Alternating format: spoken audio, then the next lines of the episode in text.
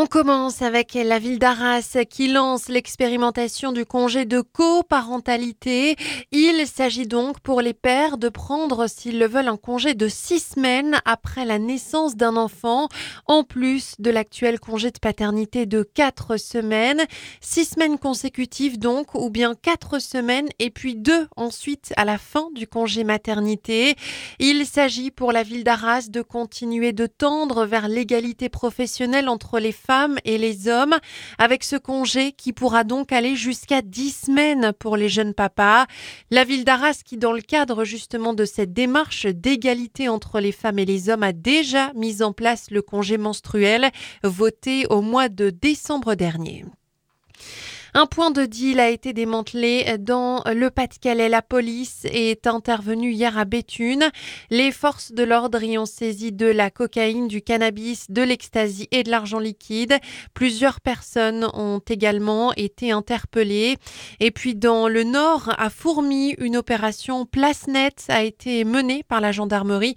Plus de 100 gendarmes ont été mobilisés. Des stupéfiants, des armes et des véhicules ont été saisis. Dans l'actualité également, la conférence de presse de Gabriel Attal ce matin pour essayer de répondre à la colère des agriculteurs. Le Premier ministre a affirmé que l'objectif de souveraineté agricole était un cap. Parlons donc euh, par exemple d'une conférence des solutions sur la restauration collective d'ici avril. Il a également annoncé le lancement d'une mission parlementaire sur la loi Egalim d'ici l'été.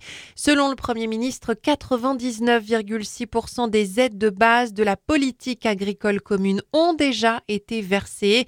Gabriel Attal a également décidé de faciliter le travail des saisonniers en exonérant euh, justement leur rémunération des cotisations patronales. La simplification était aussi au menu des annonces du Premier ministre ce matin. Et puis notez que euh, les acteurs des filières endives et chicorée se sont rassemblés hier au Conseil régional des Hauts-de-France.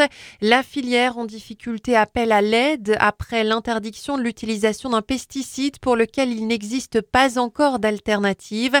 350 personnes réunies donc hier pour réfléchir à des solutions pour pérenniser leur filière. La production d'endives dans les Hauts-de-France, notez-le, représente 95% de la production nationale.